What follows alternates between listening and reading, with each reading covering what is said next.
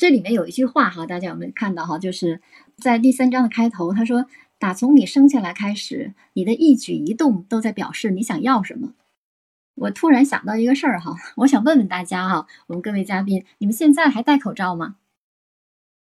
不戴，除非逼不得已的场合。梦欢呢？我们还戴，我们已经成为一种习惯了啊，因为经常出差嘛，你要住酒店呐，然后过关卡呀，都必须要要求戴。是因为他们要求你带，你才带的吗？如果在没有要求的地方，你带不带？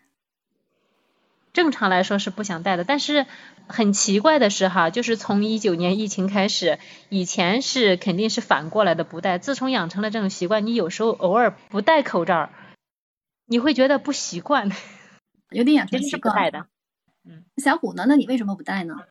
我的角度来讲的话，其实是慢慢的，因为病情的这个事情可能常态化了吧，没有原来的那么紧张的感受了，而且。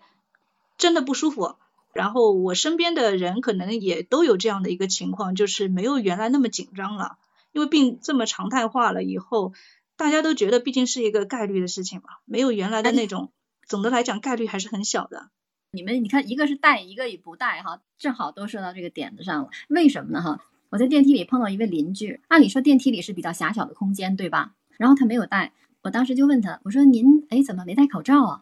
然后他说。哎呀，这不是北京现在摘星了吗？然后现在这几天又清零了。再说了吧，这事儿也就是像中大奖，他那意思我中不了这个大奖，我不会得，跟你的意思其实差不多。然后我又想起了之前有一位咱们加拿大的小伙伴，那个时候外国人为什么不戴口罩呢？哈，然后他有一次问别人，第一次的回答是，就像你们说的，呃，不舒服啊，谁都知道不舒服，对吧？这个人他就紧接着又问，他说啊，你究竟为什么不戴？然后这个人说。我觉得我应该得不了吧，我被感染的几率很低。就是他觉得他白种人基因很强大，他不会得这个病。所以这个就是一层心理的暗示，在你不断的问同一个人一个问题的时候，他往往最后才能得出一个真实的答案。所以这告诉我们什么呢？就是我想说的是，其实戴与不戴口罩，其实是反映了我们每个人对这件事的态度。你认为你的几率低，你不会感染，所以你才没戴，这个是重要的原因。而戴口罩的人，他其实是觉得是有感染的风险，他才会去戴。不管是因为被迫的还是不是被迫的，像孟环说，那已经形成习惯了。其实你自己的思想的底层的原因来讲的话，你还是觉得戴口罩它是有效的。我也跟大家说一下戴口罩有多么有效啊！我在这个之前，我前几年的时候，基本上每到冬天啊，就是狂咳，大概三个月，就这个咳嗽是那种我自己都控制不了，它就不由自主的就咳出来。然后我做了各种检查呀，什么肺功能啊、拍片子啊等等，发现呢没有太大的问题，就确实哈气管有一点不好，但是没有肺脏的什么病变呢，没有这些问题。然后我这几年疫情之后哈，就是没办法呀，戴口罩。但是我这三年哈，居然没犯，一点问题没有。还有包括我也经常会有过敏性的鼻炎，也基本没犯。所以说这个口罩对于阻挡这些病原微生物，确实是从我自身的体验来看是非常非常有效的。那么我也建议大家，如果要是说有必要的场合该戴的时候，可能还是需要去佩戴。就这个东西，你看它莫名其妙，它不一定从哪儿就来了，你都觉得它是因为没有了。但它突然它就来了，莫名其妙的，不知道从哪个地方它又生根又发芽了，所以相对来讲还要小心。而且这个东西确实不能像我们说的普通感冒那样对待。我们看到它的死亡率还是非常高的，到现在为止。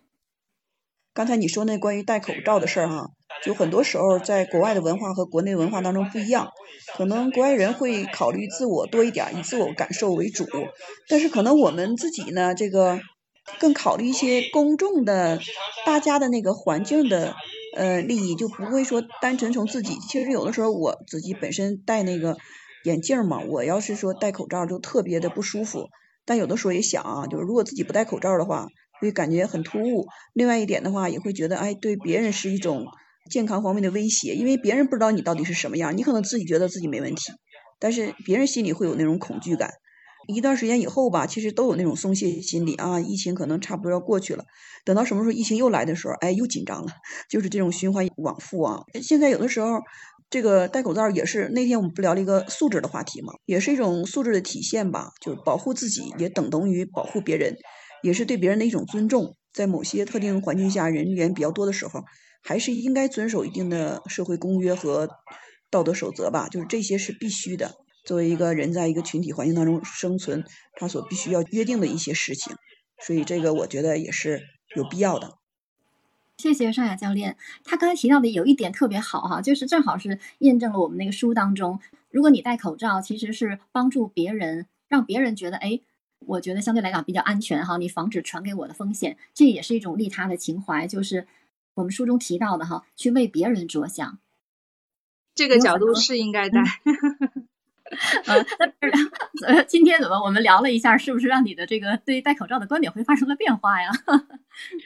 就是说，也不是完全吧。从这个角度来讲，上雅教练讲的这个是社会公约啊，因为我们说出了门嘛，就得尊重社会规则哈。呃，是确实是应该戴。但我觉得从自我保护的角度的话，那小花姐姐刚刚说的也对啊，我也能够感受到，从我们大家开始戴口罩之后，这个普通的流行感冒也减少了。我好像去年也没有得什么严重的流行感冒，这个是确实是有用的。包括过敏性鼻炎，我也是感受到它是有用的。所以说，从自我保护的角度上，确实该戴。那么从社会公约的角度来讲的话，呃，我觉得就是大家了。我自认为我也是一个讲社会公约的人啊。那看周围环境，就是比如说咱们苏州，呃，目前的情况是比较好的嘛，所以紧张起来大家都戴，那你那个时候你也得考虑一下别人感受，你也戴。但是，呃，说实话，松懈起来的话，也是大家都松懈起来了。你出了门，人家都没戴，那我也就觉得没戴也就没啥了。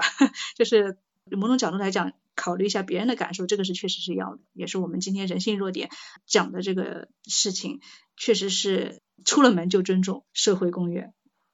小虎又说到一点，就是从众的心理，大家都不戴，那就这样吧，可能也没事儿吧。还记不记得刚才书里有句话，就是百分之九十的人其实都是怎么样？我们不要从众啊，不要随波逐流。接着，大家刚才讨论的这个戴口罩，对于我们个人来说，其实有防护啊、避开这种病毒啊各种好处。